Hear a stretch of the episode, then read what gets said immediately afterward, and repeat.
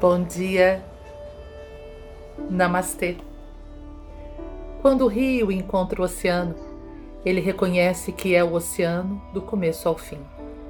Da mesma forma, no momento em que um devoto se rende ao divino, o devoto se torna divino. Ravi Shankar. Imagina, gente, assim como aquele rio se mistura nas águas né, de um mar e descobre que ele sempre foi água, né, que o mar e ele sempre foram um quando nós abrirmos mão de todas as nossas defesas e finalmente colocarmos-nos nos braços do Divino, nós entraremos em comunhão com Ele e descobriremos que sempre fomos um com Ele, que nunca houve separação. Era apenas ilusória a separação. Quando você está lá na cabeceira do rio, parece que ele está tão longe do oceano, mas ele é um único fluxo de água até as águas do mar. Então, mesmo que eu pareça hoje distante da minha manifestação divina, o fluxo está dentro de mim.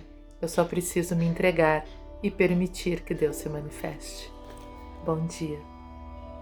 Namastê.